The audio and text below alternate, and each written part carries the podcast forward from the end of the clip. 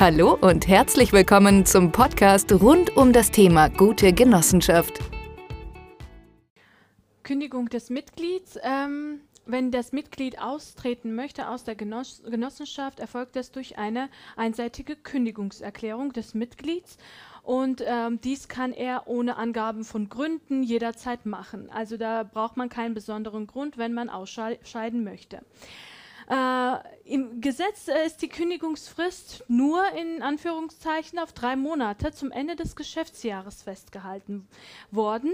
Wir können das in der Satzung ändern und wir ändern das. Wir machen das viel länger. Äh, letztendlich ähm, ist es äh, durch äh, Satzung kann man das bis zu fünf Jahre verlängern, bei Unternehmermitgliedern sogar bei bis zu zehn Jahre Kündigungsfrist einplanen. Bedeutet, wenn jemand jetzt kündigt, dann muss man je nachdem ob es Unternehmer ist oder nicht, bis zu zehn Jahre warten, bis tatsächlich der, das Mitglied ausgeschieden ist. Ähm, wir haben hier unten in grün geschrieben, ähm, ist es, passiert es tatsächlich ziemlich oft, dass äh, diese lange Frist, also bis fünf Jahren bei den natürlichen Personen, bis zehn Jahren bei Unternehmenmitgliedern, ähm, die, diese Fälle als unzumutbar ähm, bei Gericht zum Beispiel behandelt werden. Und dann ähm, kann diese satzungsmäßige längere Frist eingeschränkt werden auf zwei Jahre. Das, ähm, äh, das ist, glaube ich, falsch geschrieben, ne? ähm, auf zwei Jahre reduziert werden und dann ähm, bedeutet das nur, dass eine satzungsmäßige längere Frist von zehn Jahren durch Gericht zum Beispiel reduziert werden kann auf zwei Jahre. Also da steht es richtig. Ähm, da steht, in Fällen der Unzumutbarkeit kann eine satzungsmäßige längere Frist von mehr als, mehr zwei, als Jahren zwei Jahren auf, auf drei Monate zum Ende des Geschäftsjahres reduziert werden. Also genauso, wie du es auch erklärt hast. Okay. Exakt dasselbe. Ich dachte, irgendein Fehler war drin. Nein, mhm. es war kein Fehler, das ist perfekt. Sehr. Es steht richtig und du hast es auch richtig okay. erklärt. Genau, äh, wir machen das in unseren Satzungen genau so. Wir, machen, wir äh, haben meistens die Frist von zwei äh, Jahren drin, weil zwei Jahre Fristen werden äh, als zumutbar gehalten von den meisten Gerichten. Da gibt es kein Problem der Unzumutbarkeit. Und zwei Jahre sind genug Zeit tatsächlich, dass wenn massenhafte Kündigungen der Mitglieder äh, aus welchen Gründen auch immer stattfindet, dass dann die Genossenschaft auf einmal nicht äh, unliquide wird, äh, wenn dann sofort äh, praktisch äh, nach drei Monaten zum Jahresende die äh, Geschäftsanteile zurückgezahlt werden müssen. Dann haben wir noch ähm, den Fall, ähm, des Pfändungsschutzes. Das ist auch ein Grund, warum wir das auf zwei Jahre machen. Ähm, Genossenschaftsanteil, so steht es im Gesetz, ist unpfändbar. Also der, äh, die, die Mitgliedschaft und das daran hängende Geschäftsguthaben sind unpfändbar. Ähm, erst wenn das Ganze sogenanntes Auseinandersetzungsguthaben ist, wird es pfändbar. Wie entsteht Auseinandersetzungsguthaben? Auseinandersetzungsguthaben entsteht dadurch, dass die Genossenschaft ähm, in dem Moment, wo die Kündigung eingegangen ist, dieses ähm, festlegt, bis zu welchem Datum ist das Mitglied ausgeschieden. Und wenn das Mitglied ausgeschieden ist, wird das auch tatsächlich körperlich aus, der, aus dem Eigenkapital in Verbindlichkeiten gegen Mitglieder gebucht. Und in dem Moment ist es Auseinandersetzungsguthaben und das Geschäftsguthaben, das dann Auseinandersetzungsguthaben heißt, wäre dann pfändbar.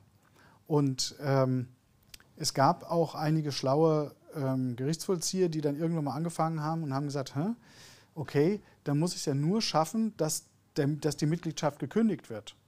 Weil wenn die Mitgliedschaft mhm. gekündigt wird, wird es irgendwann Auseinandersetzungsguthaben, dann hole ich mir das.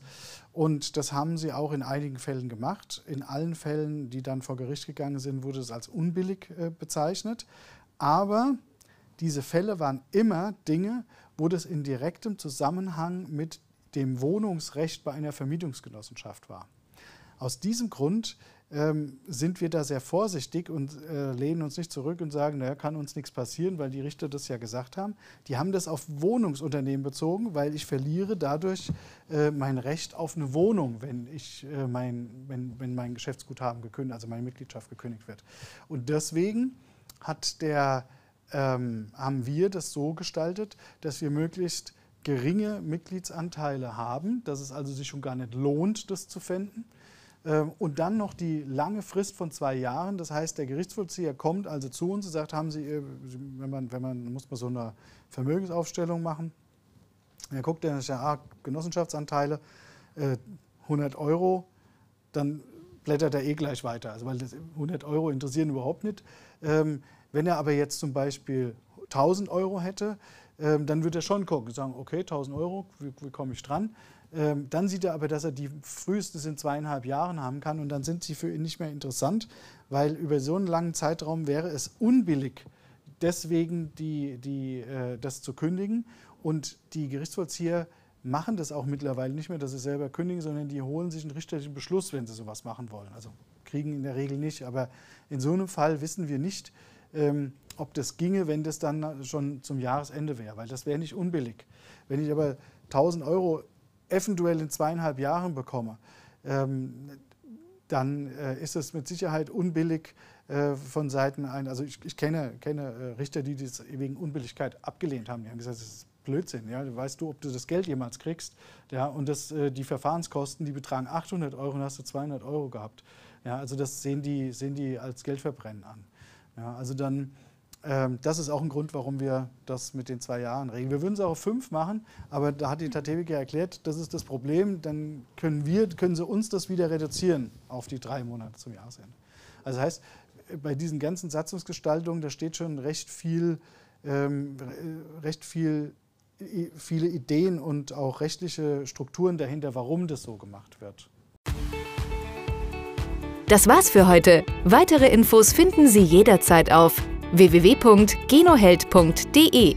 Auf Wiederhören!